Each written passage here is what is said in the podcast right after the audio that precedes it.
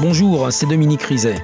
Dans ce podcast, nous allons vous raconter, Rachid Embarki et moi, l'histoire de la veuve noire de l'Isère. Un épisode de Faites entrer l'accusé écrit et réalisé par Anne Gauthier-Nuguet, rédactrice en chef Isabelle Clark. Bonne écoute.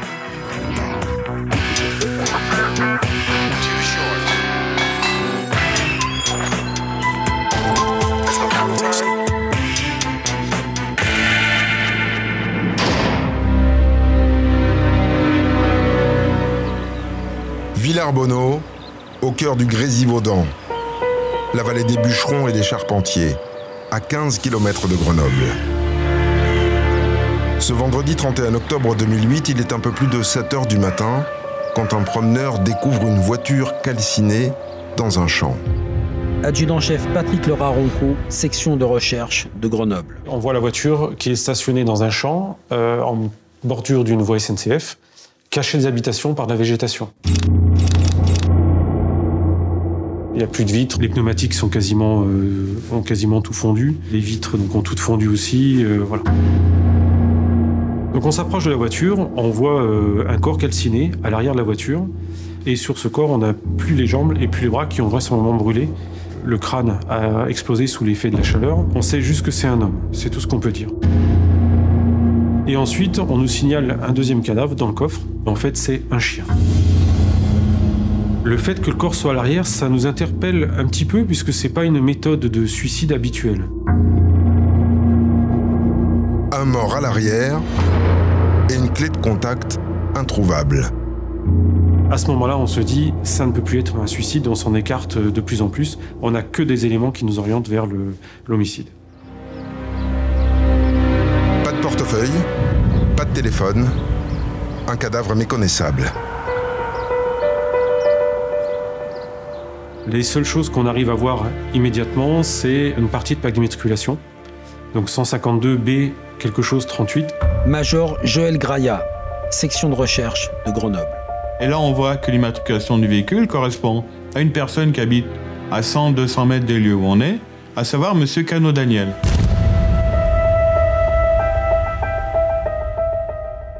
Il était inconnu et il n'y avait pas de fiche de recherche lancée pour cet individu. Donc personne n'avait signalé sa disparition.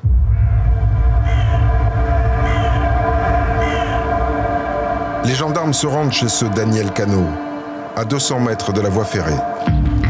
Personne. En pleine semaine, le quartier est désert.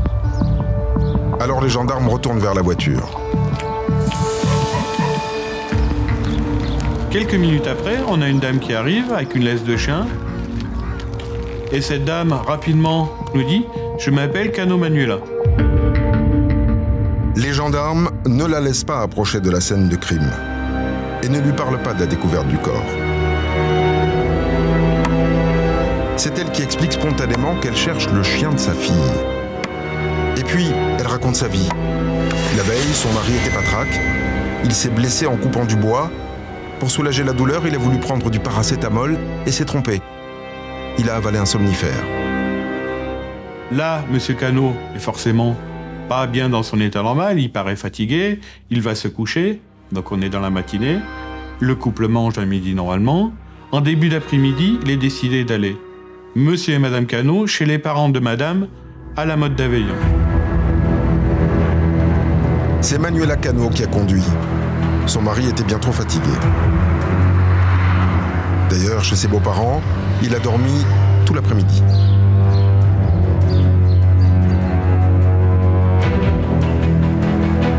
À l'heure du retour, Daniel était toujours groggy. Madame Cano conduit le véhicule et Monsieur Cano s'assoit sur la banquette arrière. Cette position de la banquette arrière, c'est la position dans laquelle on retrouve le cadavre le lendemain. Quand ils sont arrivés à Villarbonneau, il faisait presque nuit. Daniel Cano, qui était toujours patraque, a alors voulu s'occuper de ses oiseaux exotiques, son dada. Il devait en livrer quelques-uns le soir même à un collectionneur. Alors son épouse s'est fâchée. Major Joël Graya, SR Grenoble. On s'est disputé, il a voulu quand même partir, donc je l'ai laissé partir. Moi, je suis allé me coucher dans la chambre et je ne l'ai pas revu de la nuit, je n'ai rien entendu. Puisque je prends des somnifères. Au réveil, Daniel avait disparu, avec le chien. Manuela n'a pas réussi à le joindre. C'est pour ça qu'elle est sortie, et qu'elle se retrouve face aux gendarmes, la laisse à la main. Adjudant-chef Patrick Laura Ronco, section de recherche de Grenoble. Ça nous paraît vraiment euh, étrange, puisque théoriquement, si le mari est parti avec le chien, elle devrait aussi chercher son mari.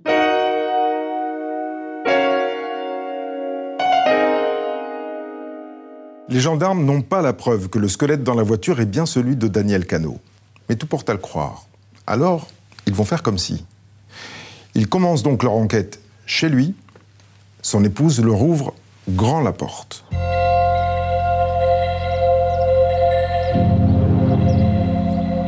C'est une petite maison, pavillonnaire, sur deux niveaux, avec une piscine euh, très propre, bien entretenue, pas de soucis particuliers. Elle nous dit de suite Ah ben, j'ai un coffre euh, dans, le, dans la salle de bain. Et bizarrement, ce coffre est ouvert, on a dû me voler les choses dans la nuit.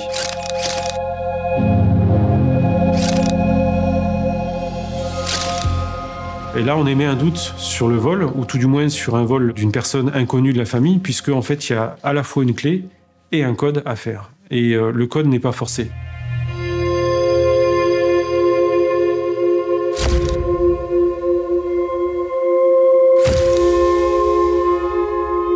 On voit des traces de fumée en haut d'une pièce. Rapidement, on, va, on, se dirige vers cette pièce, et là, on voit une pièce entièrement calcinée. Manuela Cano explique qu'un incendie a ravagé leur chambre, un mois plus tôt. Le feu a pris en pleine nuit. Une grande frayeur et pas mal de dégâts. Mais le couple s'en est bien tiré. On va dans les autres pièces de la maison, on va dans la cuisine, on va dans le salon. Et là, autre élément troublant, on trouve les affaires de Monsieur Daniel Cano. On trouve son téléphone, on trouve ses papiers, on trouve plein de choses. Elle dit avoir appelé son mari, mais le téléphone de son mari est dans son domicile. Si toutes les affaires de Daniel Cano sont à la maison, c'est peut-être parce qu'il n'est pas ressorti finalement la veille au soir. Les gendarmes décident de mettre sa femme sous pression. Direction la gendarmerie de Mélan. Mais Manuela Cano ne tient pas de choc. Elle est placée en garde à vue. Maître Ronald Gallo, avocat de Manuela Cano. On m'appelle pour que j'intervienne et on me dit très rapidement vous ne pouvez pas intervenir, elle est hospitalisée.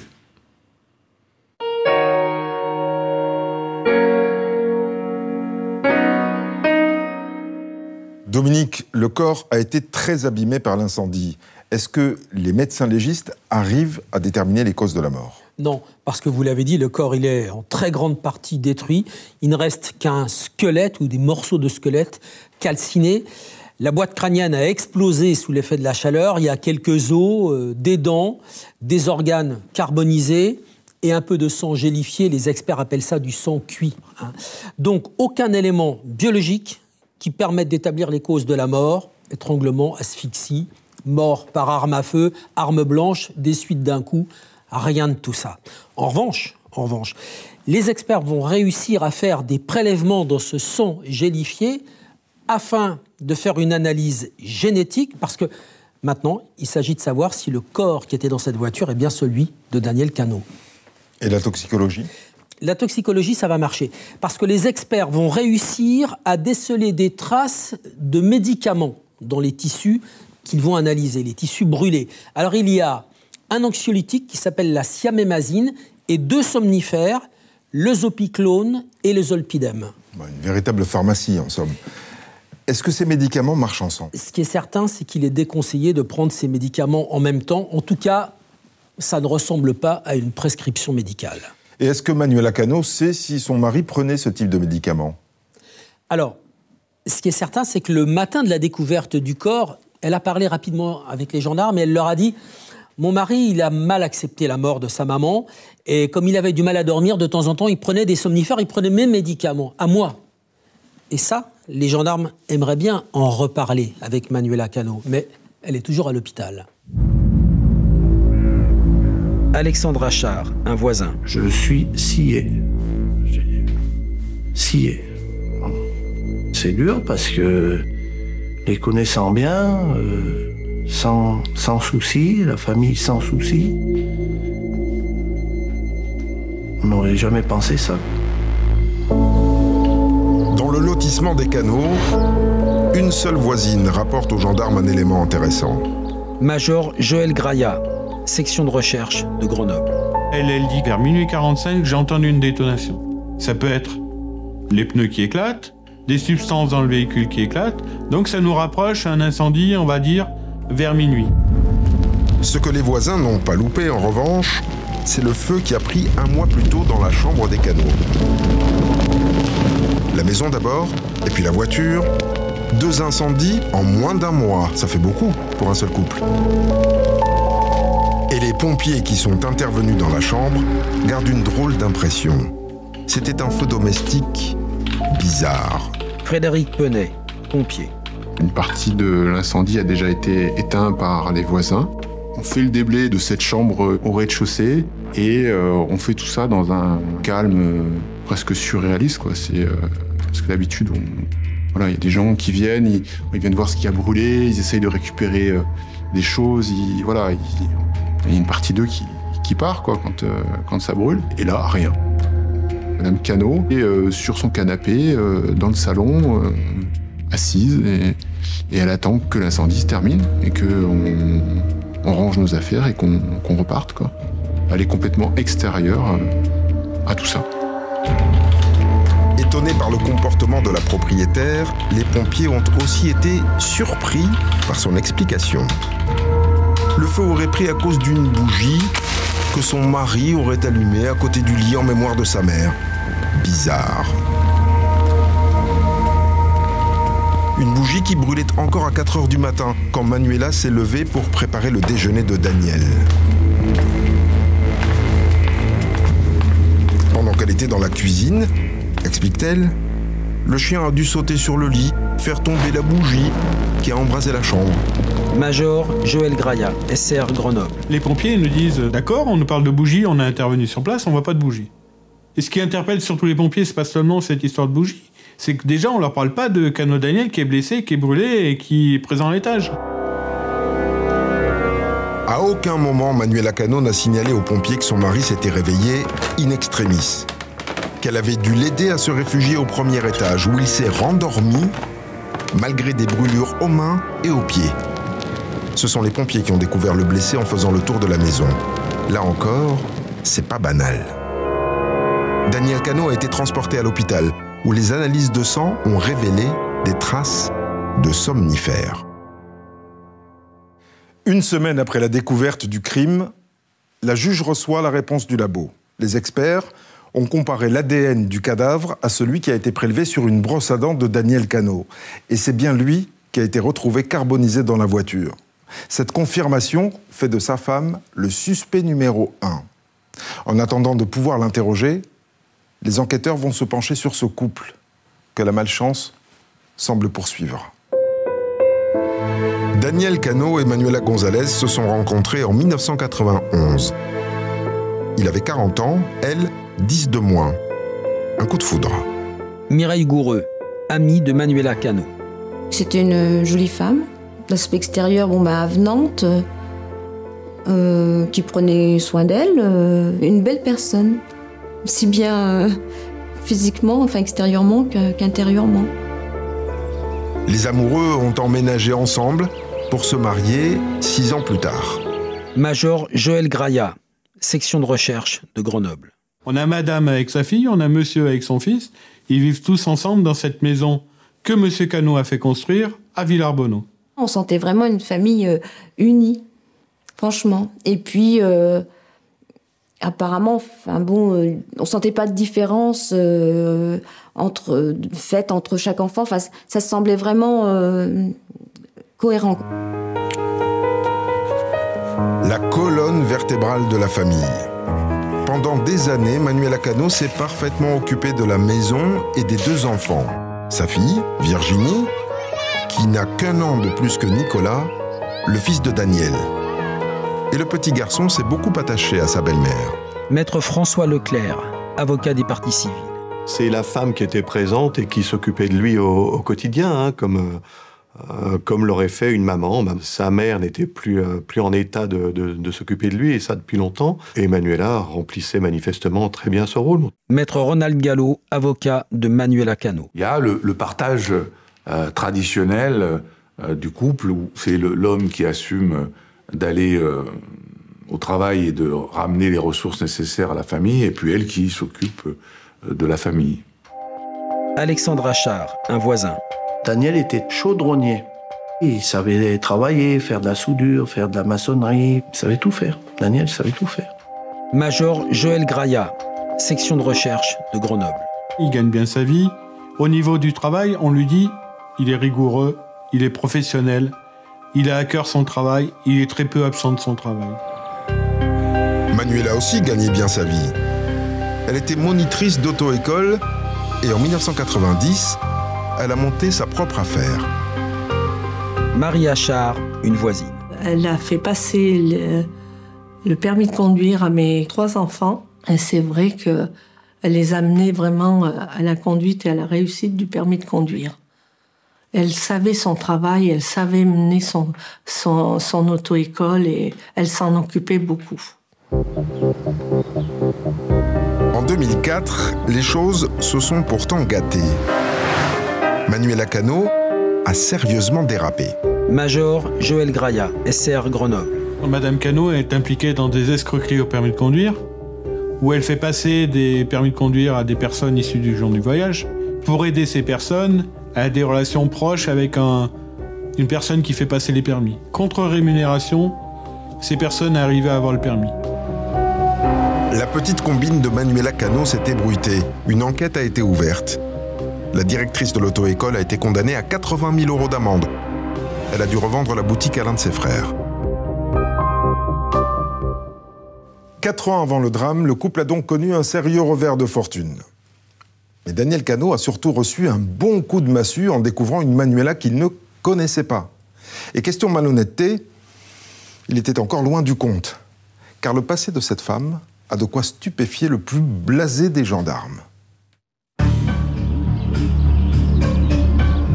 Dès le 31 octobre et la découverte du crime, les gendarmes se rendent compte que Manuela Cano les accumule. En fait, sa vie est une succession invraisemblable de sérieux pépins. Major Joël Graya, section de recherche de Grenoble. On a un enquêteur qui est présent avec nous en 2008 qui nous dit Moi, à l'époque, en 91, j'ai déjà eu affaire à cette dame. À l'époque, elle s'appelait Manuela Gonzalez. Elle est en concubinage avec une autre personne. Elle a, à un moment, son concubin est retrouvé mort dans un incendie. Et lors de l'autopsie, on détermine qu'il a pris du Temesta. Du feu et un somnifère. Déjà, bizarre. L'affaire remonte à plus de 15 ans avant la mort de Daniel Cano. Les gendarmes retrouvent quelques procès-verbaux et le témoignage d'un ancien pompier qui est entré dans l'appartement en fumée avec son gendre. Casimir Diskiewicz, ancien pompier. On est monté pour voir ce qui se passait. On pensait que c'était un petit incendie. Et en, arrivant, moi j'ai ouvert les fenêtres parce que aérer, il y avait de la fumée, on respirait mal. Et mon gendre a appelé l'origine du feu, il a trouvé que c'était le placard. Et c'est en ouvrant le placard qu'il a vu qu'il y avait quelqu'un qui était étendu dans le placard. Euh, Plein de journaux qui brûlaient doucement. hein. On a écrasé avec les pieds les journaux qui brûlaient encore. Et là, à ce moment-là, euh, je me suis rendu compte qu'il était décédé. Avait un corps dans le placard. Je trouve que c'était vraiment bizarre parce que euh, donc euh, on s'enferme pas dans un placard en mettant le feu à des journaux. Avec quoi Et a pu allumer le, feu. On n'a pas trouvé de briquet côté. Quand on allume quelque chose, il y a toujours un, un briquet, une boîte d'allumettes ou quoi. hein. À moins que les gendarmes l'aient trouvé, moi je ne sais pas, je ne suis pas occupé de l'enquête après. hein. Mais il n'y avait pas de briquet à côté, il n'y avait rien.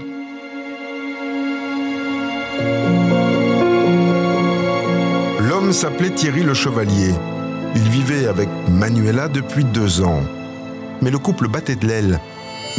Manuela avait un amant, Daniel Cano, son futur mari. C'est lui qui a fourni un alibi. La jeune femme a bénéficié d'un non-lieu. La coïncidence est évidemment troublante. Mais les gendarmes qui enquêtent sur la mort de Daniel en 2008 n'ont pas le temps de s'en étonner trop longtemps. Car en fouillant dans le passé de Manuel Acano, ils dénichent un autre dossier, tout aussi gênant. Un dossier de 1989. Cette fois encore, Manuela a perdu son conjoint. Un certain François Colazo, d'origine espagnole comme elle. L'homme tenait un café à Brignoux, à côté de Villarbonneau. Et un matin, elle a retrouvé mort dans le garage le moteur de sa voiture allumé. Là encore, l'autopsie a révélé une forte dose de Temesta chez un homme qui n'en prenait pas. Là encore, l'affaire s'est terminée par la même conclusion. Suicide.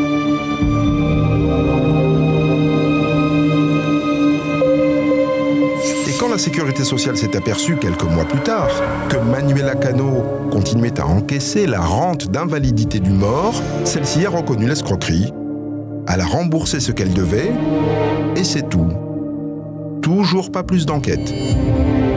À ce stade, les gendarmes ont déterré assez de cadavres pour ne plus croire aux coïncidences. Mais ils sont encore loin du compte. Major Joël Graya, SR Grenoble. On se dit, euh, mais qu'est-ce qui est arrivé à cette dame? Finalement, euh, on est face à, vraiment à une veuve noire où on a ses concubins successifs qui sont décédés. Et là, surprise, on va de finalement de surprise en surprise. On va en 84 et là on dit en 84 encore une autre affaire. Manuela Gonzalez avait alors 24 ans. Divorcée, seule avec une enfant, elle arrondissait parfois ses fins de mois avec quelques relations tarifées. Or, un bijoutier qui faisait partie de ses clients a connu une belle mésaventure. Un jour, alors qu'il avait le dos tourné, Manuela a versé une bonne dose de Temesta dans son café. Le bijoutier est tombé dans le coma pendant que sa maîtresse lui volait plusieurs chèques, dont un de 80 000 francs, 12 000 euros. Quand le bijoutier s'est réveillé, il a porté plainte. Cette fois, Manuela Cano a été condamné à deux ans de prison, mais avec sursis. Et là, on s'aperçoit que finalement, il reste encore une affaire en 1983. Et là, c'est son mari de l'époque, Monsieur Martoya, qui finalement a aussi des soucis de santé. Il a fait trois mois d'hôpital. On va l'interroger. Il nous dit Moi, en 83, j'ai eu des soucis de santé, j'ai eu des soucis euh, d'estomac, de ventre. Et à l'époque, on m'a opéré. Certes, j'ai été malade, mais en aucun cas, euh, je n'ai avalé de Temesta et je n'ai voulu me suicider. Essaye-t-il de protéger son ex-femme afin de ménager leur fille Pour les gendarmes, ça ne change plus grand-chose. Non mais elle est incroyable cette histoire. Trois morts, un drogué et un cas douteux. Pour les gendarmes, c'est plié là. En apparence, oui. Mais toutes ces affaires, elles sont classées, ou alors elles ont fait l'objet d'un non-lieu. Et la justice ne peut pas rouvrir ces dossiers. Mais peu importe. Les gendarmes, eux, ont maintenant leur conviction. Ils sont persuadés que Manuel Acano a quelque chose à voir dans le meurtre de son mari. Il leur reste à le prouver. Et ça tombe bien, elle vient de sortir de l'hôpital. Donc les gendarmes vont aller lui rendre une petite visite. Ils étaient déjà venus chez elle le matin de la découverte du corps de son mari. Là, ils vont y retourner, mais pour une perquisition en règle. Les scellés posés à la découverte du crime sont toujours sur la porte. Depuis sa sortie de l'hôpital, Manuela Cano vit chez ses parents. C'est la première fois qu'elle remet les pieds chez elle. Les gendarmes foncent sur le stock de médicaments. Adjudant-chef Patrick Laura Ronco, section de recherche de Grenoble. C'est une vraie pharmacie. Il y a euh, des somnifères, euh, des anxiolytiques. Il y en a vraiment de partout. Dans la cuisine, dans la salle de bain, partout. Donc très rapidement, ça nous intéresse et on s'oriente une fois de plus sur Madame Cano. Car ces ordonnances d'anxiolytiques ou de somnifères sont toutes au nom de Manuela. Daniel, lui, n'avait que des prescriptions pour son hypertension. À l'étage, au rez-de-chaussée, les gendarmes fouillent partout, jusque dans les moindres recoins du canapé.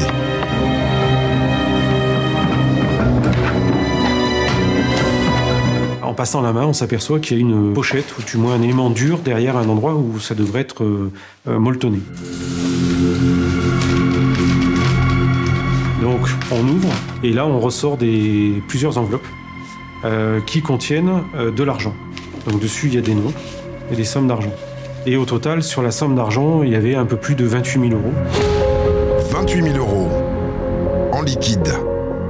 À la vue des billets, Manuela Cano devient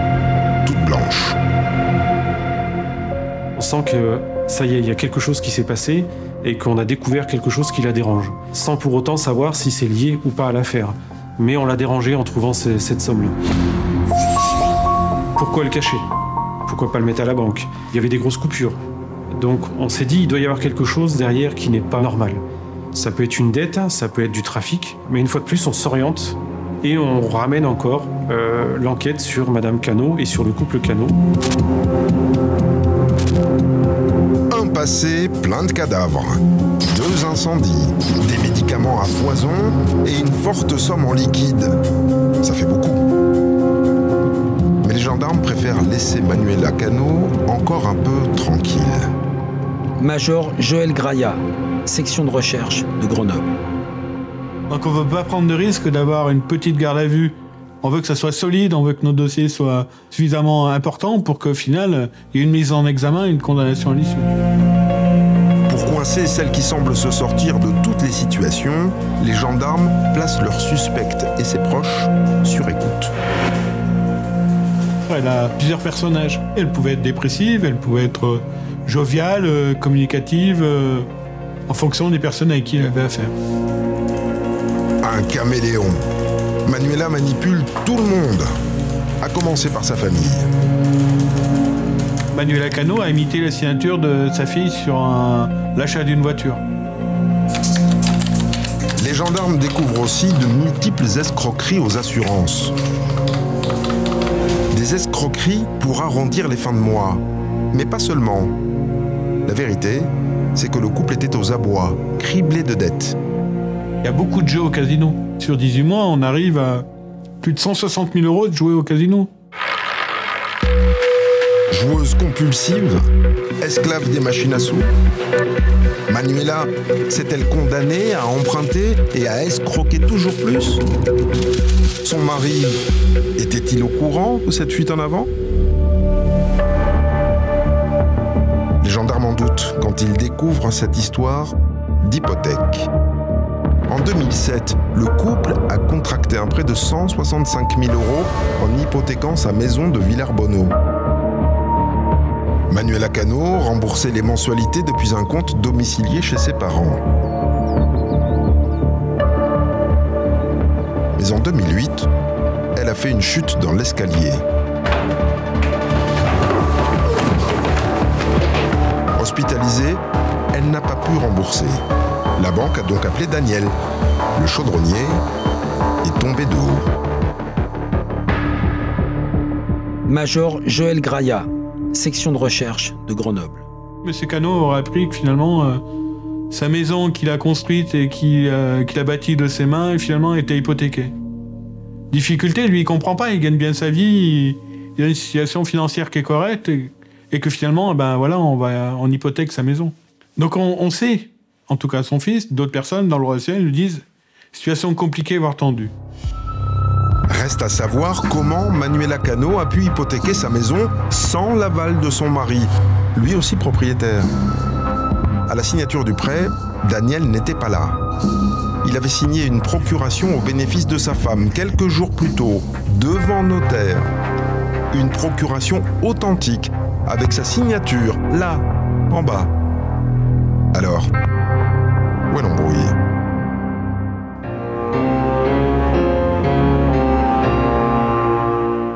Alors Dominique, qui a signé cette hypothèque? Daniel ou pas? Alors l'expert s'est basé sur l'écriture et la signature de Daniel Cano, l'écriture et la signature de Manuela Cano. Conclusion de l'expert, ça n'est vraisemblablement pas Daniel Cano qui a signé ici, ça c'est la fausse signature, ça c'est son écriture originale et l'expert dit qu'il est une écriture homogène, spontanée, non hésitante, ce qui n'est pas le cas ici. La question, est-ce que c'est Manuela qui a pu signer ici? Et là, l'expert dit on ne peut ni la désigner ni l'exclure. Ça veut dire qu'elle s'est fait accompagner par quelqu'un d'autre que son mari, mais qui? Un frère, un beau-frère, un cousin, en tout cas quelqu'un qui n'a pas été soumis aux expertises du graphologue. Et de toute façon, ça n'aurait pas changé grand-chose, parce que le rendez-vous est tellement lointain que même le notaire ne se souvient plus du visage de l'homme qui accompagnait Manuela ce jour-là. Et Daniel Cano, il a réagi comment quand il a appris que sa femme avait hypothéqué sa maison? Ah, Mal, Rachid, on s'en doute un peu. hein. Euh, il y a deux témoins à cela. Virginie, la fille de Manuela, qui va être entendue. Euh, Nicolas, le fils de Daniel. Et tous les deux, même s'ils ne vivaient plus avec leurs parents, racontent que ça avait vraiment chauffé à la maison. Quelques mois après la mort de Daniel, les gendarmes se rendent compte, en décryptant les écoutes téléphoniques, que la situation se dégrade entre Manuela et son beau-fils. Car Nicolas a découvert que sa belle-mère lui a fait une belle entourloupe. Maître François Leclerc, avocat des parties civiles. Il avait l'habitude de, de laisser Manuela s'occuper de ses affaires. De la même manière qu'elle s'occupait de, de- de son linge ou de, de ses rendez-vous chez le médecin, eh bien, Manuela lui avait dit J'ai pris un avocat, euh, nous sommes partie civile, et comme ça, nous serons au courant de ce qui se passe dans l'enquête pour savoir qui a tué ton père. Nous sommes partie civile. Et puis un jour, euh, il se rend compte que, en fait, il n'est pas partie civile, il n'est pas représenté dans la procédure, que Manuela lui a menti qu'elle a pris un avocat pour elle, mais pas pour lui. Furieux, Nicolas contacte lui aussi un avocat et consulte le dossier. Et un jour, sa belle-mère l'appelle. Et là, on voit la belle-mère, Manuela, qui est en colère contre Nicolas. Parce que celui-ci euh, écoute à droite à gauche et commence à émettre des doutes. Elle lui euh, demande des comptes. Lui se défend en lui disant Mais euh, Manuela, moi, je, je, suis pas celui qui te soupçonne toi, je soupçonne tout le monde, je veux savoir, je veux comprendre, papa n'est plus là, je veux savoir pourquoi. Et Manuela lui répond, mais qu'est-ce que tu crois Moi aussi j'ai perdu beaucoup, regarde, je perds euh, 3000 euros par mois. Nicolas n'en revient pas, il dit, mais enfin, il n'y a pas que l'argent, je crois qu'il le répète quatre fois, mais il n'y a pas que l'argent, il n'y a pas que l'argent, Manuela.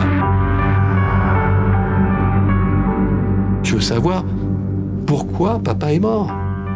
Oui, oui, moi aussi, mais tu vois, euh, moi, j'ai pas de, j'ai pas de raison d'avoir tué puisque je perds de l'argent. Et Manuela ne parle dans ce coup de fil que d'argent. Que d'argent. Euh, c'est la dernière conversation qu'ils auront tous les deux. Le coup de fil agit comme un électrochoc sur Nicolas Cano. Maintenant, la guerre est ouverte. Il comprend que euh, cette femme hein, qui, euh, qui s'est occupée de lui, euh, en qui il avait une confiance absolue, il comprend qu'il ne connaissait pas du tout cette femme. Elle est capable de tout, y compris d'avoir donné la mort à son père. Et donc, euh, lorsque euh, il se souvient que son père a dit, mais à Manuela, me prends pas pour un idiot, il n'y avait pas de bougie le jour où il y a eu un premier incendie, un mois avant la mort euh, de Daniel, ça prend sens. Ça prend sens. Tout devient logique. Et là, il se dit que oui, Manuela est sans doute à l'origine de la mort de son père. Et coïncidence étrange, quatre jours après le coup de téléphone, les gendarmes reçoivent un courrier anonyme, une lettre qui tombe à pic pour Manuela Cano. Major Joël Graya, SR Grenoble. Faut être clair, ça dénonce Nicolas Cano. L'auteur du courrier anonyme se présente comme un ami qui a attendu pour parler, mais qui dit qu'il peut plus se taire et que ça peut plus durer, que au final Nicolas Cano a bu, qu'il s'est disputé avec son père, et que malheureusement cette dispute a été fatale.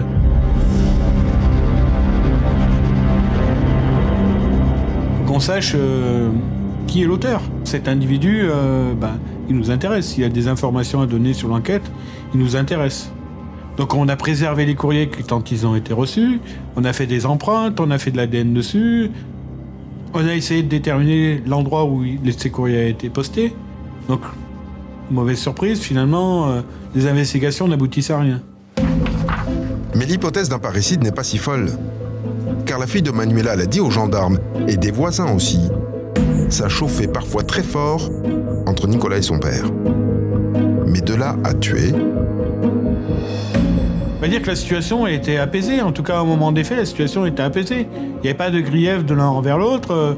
Euh, Nicolas Cano vivait chez lui. Euh, son père l'avait aidé à construire cette habitation, donc ils étaient toujours proches. Et il y avait, on va dire, euh, pas de nuage dans la relation entre les deux. Les gendarmes ne sauront jamais qui a eu l'idée de cette lettre anonyme. Mais ils abandonnent la piste du fils pour mieux revenir sur celle de l'épouse. Car leur travail sur les finances du couple commence à payer. Manuela crie à qui veut l'entendre que la mort de son mari est une catastrophe financière. Mais en réalité, elle a bien failli encaisser le jackpot. On s'intéresse au compte de placement de monsieur. Et là, on a deux comptes bancaires, de, des comptes de placement. Pour un, on a 5000 euros, l'autre, on a 6000 euros. Et à un moment, on s'aperçoit ben, que ces comptes, ben, ils sont vidés finalement. Il n'y a plus d'argent sur ces comptes. L'argent bascule sur le compte commun du couple. Et peu de temps après, cet argent bascule sur des comptes de placement créés par madame. Et ce qu'on s'est aperçu également, c'est qu'il y avait des assurances vie. Et qui en est le bénéficiaire? Manuela. Pour une coquette somme de 234 000 euros. Et le cadeau bonus, c'est la villa. Car à la mort de Daniel, le prêt hypothécaire se réduit à peau de chagrin. L'épouse hérite des trois quarts de la maison. Le mobile financier ne fait plus aucun doute. Cette fois, Dominique, les gendarmes peuvent arrêter Manuela Cano. Ils ont tout ce qu'il faut là. Ils préfèrent attendre un peu. La juge et les gendarmes savent à qui ils ont affaire. Elle n'est pas facile à interroger. Donc, ils vont bétonner leur dossier en utilisant ce logiciel qui s'appelle Anacrim. C'est un logiciel dans lequel on met toutes les données d'une enquête criminelle. Et Anacrim va révéler quelque chose? Oui, Anacrim va découvrir l'erreur qu'a commise Manuela Cano. En fait, c'est le grain de sable dans le dossier qui se cache dans un tout petit détail, le procès verbal d'audition des parents de Manuela. Écoutez bien ce que dit le père de Manuela le matin de la découverte du corps de Daniel Cano. On est le 31 octobre 2008. Il dit aux gendarmes ce matin On a reçu un appel sur le fixe d'une de nos filles et elle nous a dit Tout ce que je sais, c'est que Daniel est mort. Audition de la mère de Manuela. Je me souviens que c'était le premier appel de la journée. Les gendarmes vérifient. Premier appel arrivant chez les parents de Manuela, ce jour-là, 8h05. Le problème, c'est que cet appel à 8h05, c'est pas Manuela qui l'a passé. C'est une de ses sœurs. Et ça, les gendarmes vont le découvrir grâce aux factures détaillées. Et cette sœur, elle a été plusieurs fois en relation entre 8h moins 10 et 8h avec Manuela. Ça veut donc dire que entre 8h moins 10 et 8h, Manuela est déjà au courant que Daniel est mort, alors que les gendarmes, eux, sont sur place, devant cette voiture, et qu'ils ne savent même pas qui est la personne qui a brûlé à l'intérieur de la voiture. Ben alors le voilà, le faux pas. Manuela a appelé sa famille trop tôt. Point pour les gendarmes, mais la partie n'est pas encore gagnée. Manuela a souvent eu affaire à la justice et elle s'en est toujours bien tirée. Coriace, habile, elle a surmonté tous les interrogatoires. Les gendarmes savent qu'ils doivent mettre le paquet s'ils veulent faire avouer Manuela Cano. Alors ils appellent leurs confrères des sciences du comportement en renfort pour préparer la garde à vue. Et ils montent un dispositif spécial, caméra et psychologue, pour suivre l'interrogatoire en direct depuis une autre salle et guider les questions. Le 23 mars 2010, un an et demi après la mort de Daniel Cano, ils sont prêts. On l'a appelée par téléphone à 13h30. Elle nous a dit qu'elle était chez ses parents et qu'il lui fallait une heure pour venir. Nous a rappelé dix minutes après à 15h en nous disant que son avocat lui avait déconseillé de venir et qu'elle ne viendrait pas et qu'elle allait continuer avec ses occupations. Forte tête. Mais cette fois, plus question de laisser Manuela mener le jeu. Profitant des écoutes téléphoniques, les gendarmes la coffrent une heure plus tard, alors qu'elle sort de chez le médecin. La garde à vue commence doucement. Sur le mobile du meurtre. L'argent, la dette, Daniel qui ne savait rien. Major Joël Graya, SR Grenoble. Elle reconnaît qu'elle avait joué au casino, qu'elle lui cachait ses opérations au casino, qu'elle lui cachait des opérations bancaires. Après, elle va, elle reconnaît pas, par exemple, prêt hypothécaire. Elle dit, elle maintient, c'est son mari qui était présent lors du prêt hypothécaire. Service minimum. Manuela Cano ne reconnaît que ce qui ne la met pas en danger. Adjudant Christophe Loiseau, gendarmerie de Mélan. Sur les évidences qu'on qu'on lui montrait, comme sur le coup de téléphone, etc., elle disait que soit elle ne se souvenait plus et, disait que c'était pas vrai, que, que c'était c'était nous qui mentions et que c'est elle qui avait raison. Alors les gendarmes font monter la pression. Ses conjoints, qui meurent tous les uns après les autres, ça n'arrive jamais. Ça ne peut pas être un hasard. Et la chambre qui prend feu, la voiture qui flambe, ça fait beaucoup, non Elle dit qu'elle n'a pas eu de chance dans sa vie. C'est des circonstances qui ont fait que ses maris euh, sont- se soient suicidés ou ont disparu et qu'elle n'y est pour rien et qu'elle se positionne en tant que victime par rapport à ça. Et les heures passent. Emmanuel Cano a réponse à tout. Adjudant Christophe Loiseau de la gendarmerie de Mélan. On voit que qu'elle, de toute façon, elle ne, reconnaîtra jamais les faits, qu'elle s'est auto-convaincue elle-même qu'elle n'a pas participé au, meurtre de son mari, que si euh, elle reconnaît ce meurtre-là, ça induit qu'elle ait pu participer au meurtre des deux autres. Donc c'est effectivement la seule solution pour elle, c'est de continuer à nier l'évidence. Le psy, la caméra, les gendarmes ont fait tout ce qu'ils pouvaient, mais c'est loupé. Manuela Cano vient de réussir l'épreuve. Et devant la juge, elle tente encore de sauver sa peau. Mais cette fois, ça ne marche pas. Elle est mise en examen pour tentative d'assassinat, ça c'est pour le feu dans la chambre, et assassinat. Direction la prison de Chambéry, tandis que la juge demande au psychologue de l'éclairer un peu sur cette femme. D'emblée, le comportement de Manuel Acano étonne l'expert psychologue et l'enquêteur de personnalité qui la rencontre en prison. Docteur Gérard Poussin, expert psychologue. Elle était très décontractée, très à l'aise. Elle, D'ailleurs, elle m'a tout de suite dit euh, Oui, là, je, je vous vois aujourd'hui, mais vous savez, euh, je serai sans doute pas là demain. Pascal Caluori, enquêteur de personnalité.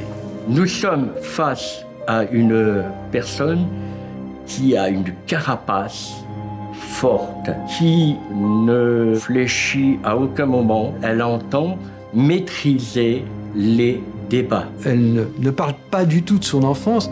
Et pour ne pas en parler, elle évite totalement la question. Et sa manière de l'éviter est très simple, puisqu'elle elle dit J'ai une enfance parfaitement heureuse, mes parents étaient merveilleux, tout allait bien et il n'y a rien à dire. Sur sa famille, Manuel Acano s'en tient presque à l'état civil. Famille modeste, famille nombreuse. C'est la cinquième d'une fratrie de huit enfants. Mes parents sont d'origine espagnole. Le père est venu s'installer en France et a travaillé pendant de nombreuses années au sein des mines de euh. Il a, à côté de cela, exploité un jardin, ce qui a permis à la famille de dire dans l'ensemble, euh, nous avons vécu euh, chichement, mais nous n'avons manqué de rien. Et c'est tout. L'enquêteur de personnalité n'en apprendra pas plus sur l'enfance de Manuel Acano. Quant à sa vie amoureuse, là encore, elle fait le tri. Docteur Gérard Poussin, expert psychologue. Je lui dis, mais il y a un certain nombre de choses que, dont vous ne m'avez pas parlé. Et elle me dit, ah oui, mais je n'ai pas voulu vous parler des choses désagréables.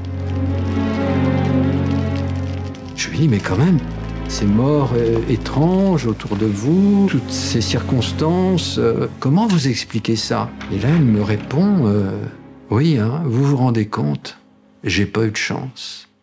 Donc je me suis demandé, est-ce qu'elle est simplement en train de d'essayer de se défendre, de, euh, de jouer un rôle, euh, de simuler en quelque sorte quelque chose, ou est-ce qu'elle a un réel trouble de la personnalité Et j'ai effectivement fait l'hypothèse qu'elle pouvait euh, avoir un trouble, soit de type hystérique, soit de type état limite, mais je mettais euh, finalement dans mon rapport que j'ai plutôt penché pour l'état limite.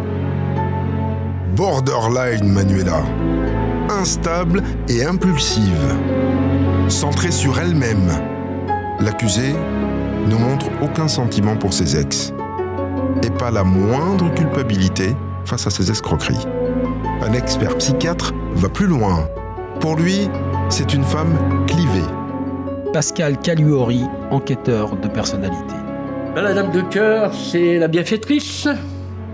La dame de pique, c'est celle qui parle bien fait, essaye de tout ramener à elle. Et d'en tirer profit, bien entendu. Il y a beaucoup de choses qui ne sont pas dites. Et il nous paraît important de devoir rencontrer la famille. Mais la famille refuse les entretiens individuels. Ce sera tout le monde en même temps. Chez les parents. À prendre ou à laisser. L'expert se retrouve donc devant un clan sous surveillance. Autour de cette table, il y a l'ensemble des frères de Manuela, aucun des conjoints et conjointes, et le père, qui distribue la parole. Lorsque nous formulons certaines questions, c'est le père qui, d'un coup d'œil, indique qui doit répondre à la question. La famille présente Manuela comme une sœur aimante, travailleuse, une fille dévouée, généreuse, qui arrondissait volontiers la petite retraite de ses parents. Une épouse irréprochable. Tout sur la dame de cœur, rien sur la dame de pique. Pascal Caluori, enquêteur de personnalité. Tout est sous maîtrise et on sent de manière très forte qu'il y a quelque chose, un secret de famille qui ne doit pas sortir. D'ailleurs, c'est euh, le frère aîné qui dira Bon, l'entretien est terminé. En gros, nous n'avons plus rien à dire. Débarrasser le plancher. La séance a duré trois heures et l'enquêteur de personnalité n'en sait pas plus. Mais en partant, il a comme une mauvaise intuition. Lorsqu'on baigne dans cette enquête, euh, on se dit mais qu'est-ce qu'on va encore trouver?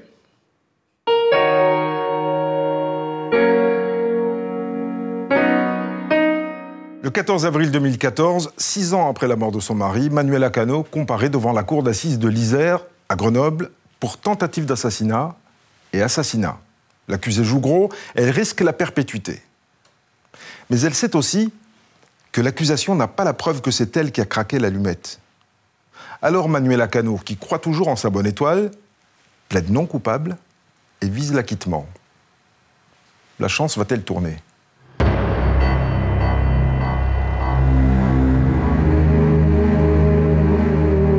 Fabrice Marguillon, journaliste au Dauphiné Libéré.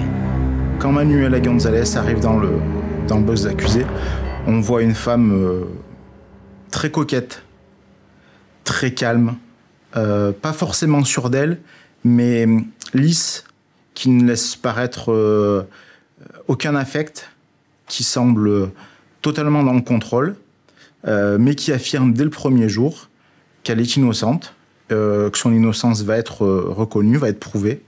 Elle semble presque euh, sûre de son acquittement. Mais les débats commencent mal.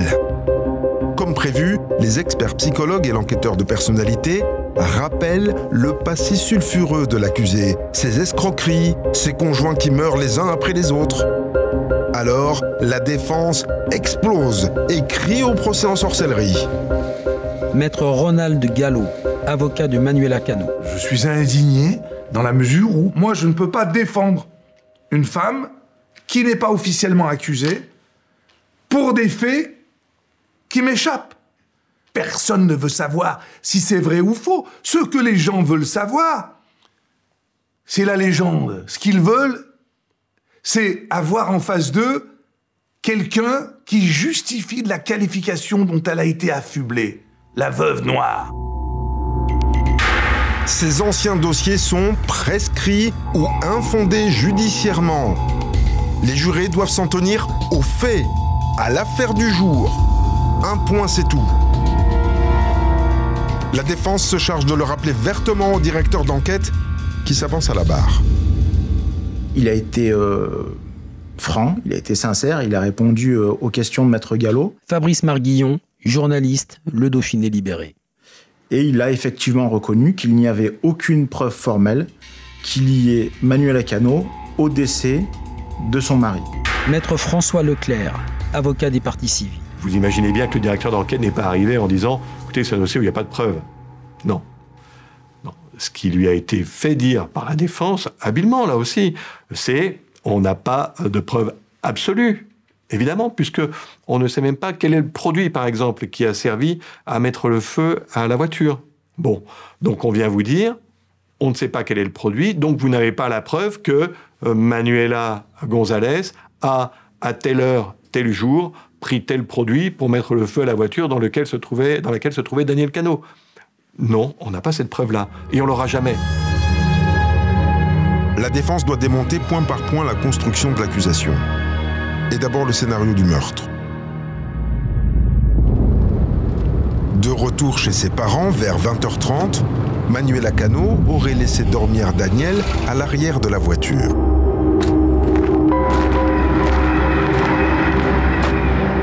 Vers minuit, elle aurait fait monter le chien de sa fille dans le coffre, roulé dans la nuit noire jusqu'au champ, à 200 mètres, mis le feu à la voiture. Maître Ronald Gallo, avocat de Manuela Cano. Il n'y a rien sur elle, dans les vêtements, nulle part, la trace qu'elle ait pu mettre le, feu au véhicule. Il n'y a pas de trace. Mais il n'y a pas de trace sur elle, mais il n'y a pas non plus d'explication sur la propagation du feu. Puis, autre petit élément, elle n'aime pas son mari pour mettre le feu à ce véhicule, mais il y a aussi le chien de Virginie. Alors, Virginie, la relation qu'elle a avec euh, sa- son enfant euh, nous permet de dire que euh, c'est pas possible, quoi. Voilà, c'est un petit élément supplémentaire. Pourquoi pas? Mais il y a toujours le coup de téléphone à sa famille à 8h05. Une épine dans le pied de la défense qui tente de balayer l'affaire d'un revers de main. Elle tue son mari, elle rentre chez elle, elle prend le téléphone et elle dit il est mort. Mais qui peut croire une ânerie pareille? En clair, stop aux élucubrations. Personne ne sait ce qui s'est dit pendant ce coup de fil. Les parents ont dû se tromper sur l'heure à laquelle ils ont appris la mort de Daniel. Un peu en chaussette sur ce détail, la défense compte bien se refaire quand la cour aborde la question du mobile. L'argent, le jeu, les dettes, l'hypothèque de la maison. Et elle a des alliés de poids. La famille de Manuela continue de la soutenir. Sa fille, Virginie, mais aussi ses frères, ses sœurs. La partie civile tente alors le tout pour le tout pour briser le bouclier familial. Maître François Leclerc, avocat des parties civiles. Je finis par interroger l'aîné. Je veux dire, mais dans votre famille, est-ce qu'il y a une valeur qui est au-dessus de tout? Je vous avoue que je m'attendais à ce qu'ils disent le travail, parce qu'ils parlaient tous toujours de travail. Il a attendu quelques secondes, il a réfléchi, et il a répondu l'honnêteté. Alors, dans un dossier comme celui-ci, où on voit que celui-même qui vous répond euh, a menti à plusieurs reprises, a aidé sa sœur contre la loi, a été venir dire que les valeurs du clan, la valeur principale du clan, c'est l'honnêteté, je vous avoue, ça laisse sans voix. Ça m'a laissé sans voix. La défense a tout donné. Mais manifestement, l'avocat général n'est pas convaincu par la malchance de Manuela avec les hommes. Il réclame 25 ans de réclusion criminelle.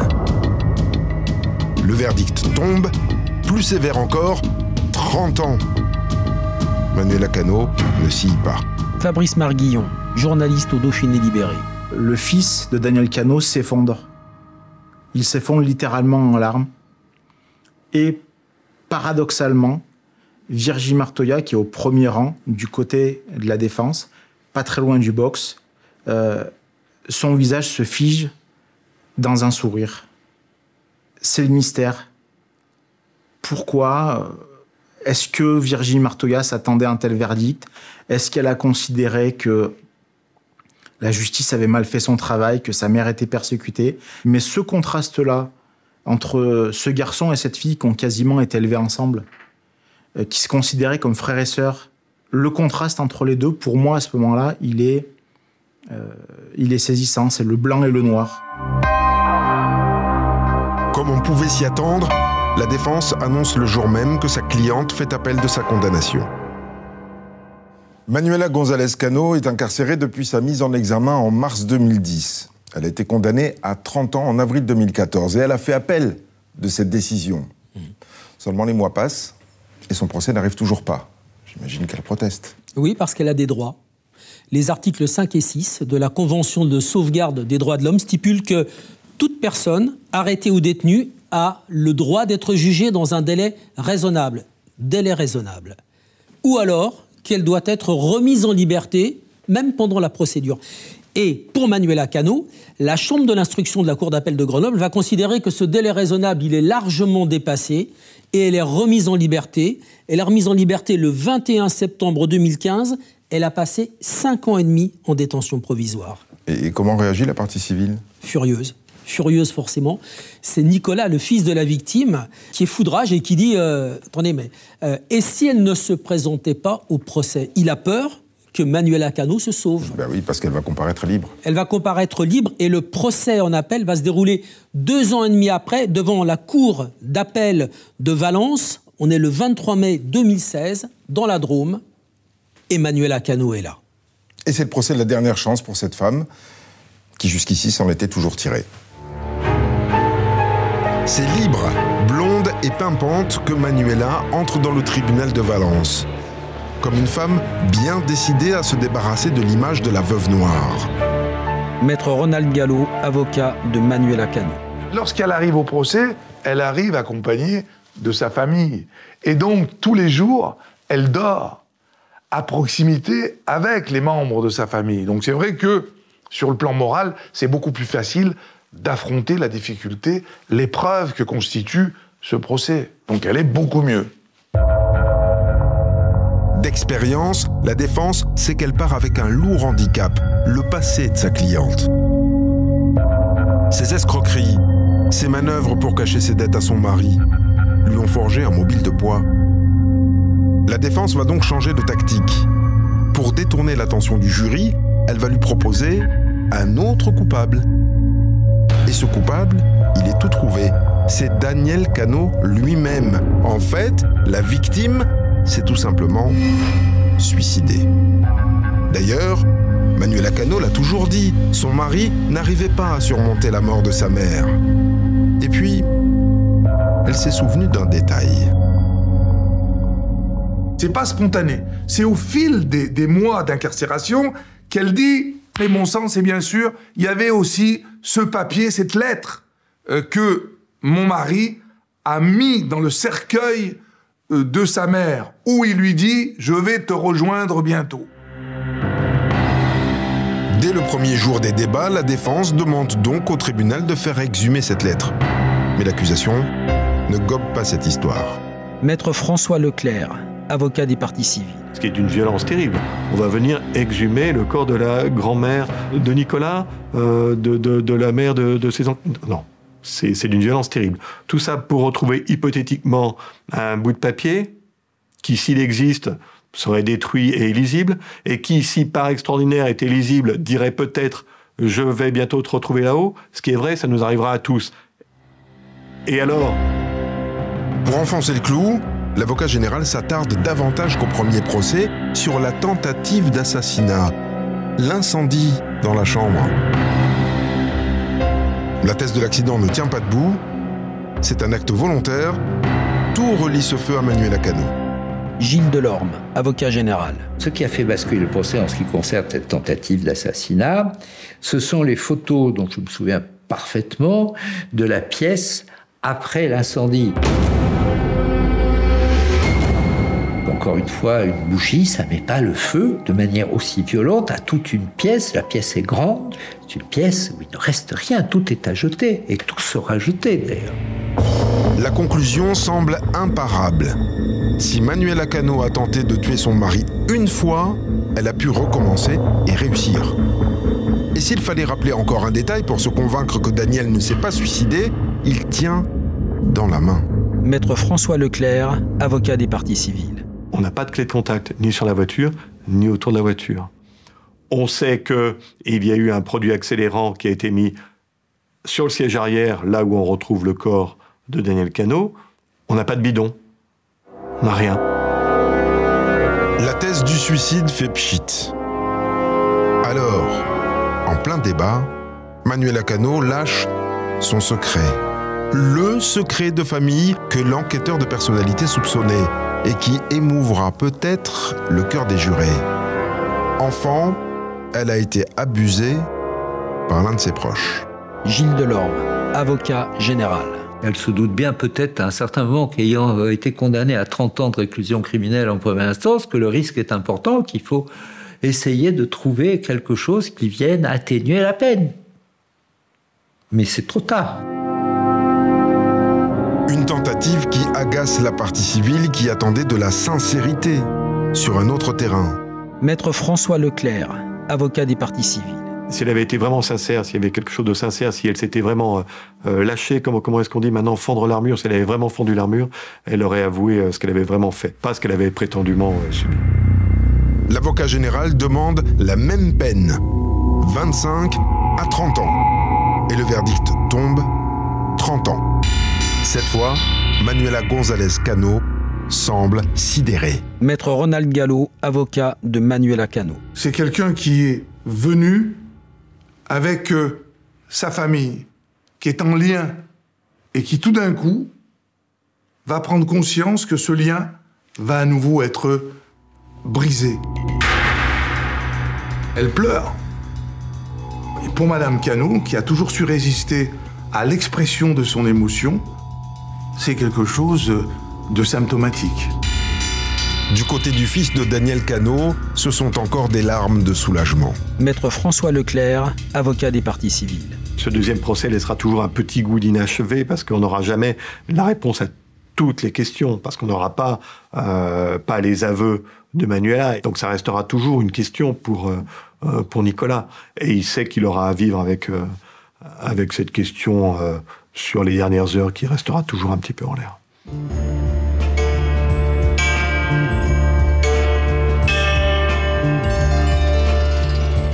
La justice a donc rattrapé Manuela González. Mais celle-ci n'a pas désarmé pour autant. Elle a déposé un pourvoi devant la Cour de cassation qui l'a déboutée. Elle a saisi la Cour européenne de justice qui l'a déboutée aussi. En prison, elle défend toujours son innocence. Et sa famille ne l'a jamais lâchée.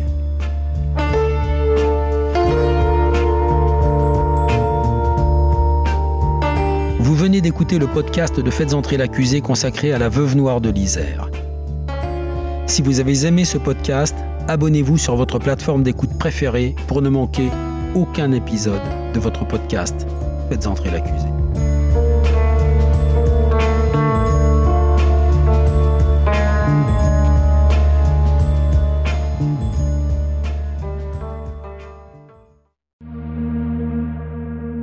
Bonjour, c'est Dominique Rizet. Une poignée de secondes, voilà tout ce qu'il faut pour qu'une vie bascule. Juste une poignée de secondes. Un sursaut, un instant où le destin bifurque dans une direction ou dans l'autre. Sur le coup, je pensais pas qu'il était mort parce que je voyais pas de sang, on voyait rien quoi en fait. Sébastien s'est jeté sur son père. L'affaire Grégory, l'affaire Daval, l'affaire Cahuzac, vous les connaissez toutes, ça fait 40 ans que je vous raconte ces destins brisés. Aujourd'hui, dans l'instant où, découvrez les confessions de ceux qui sont au cœur de ces affaires.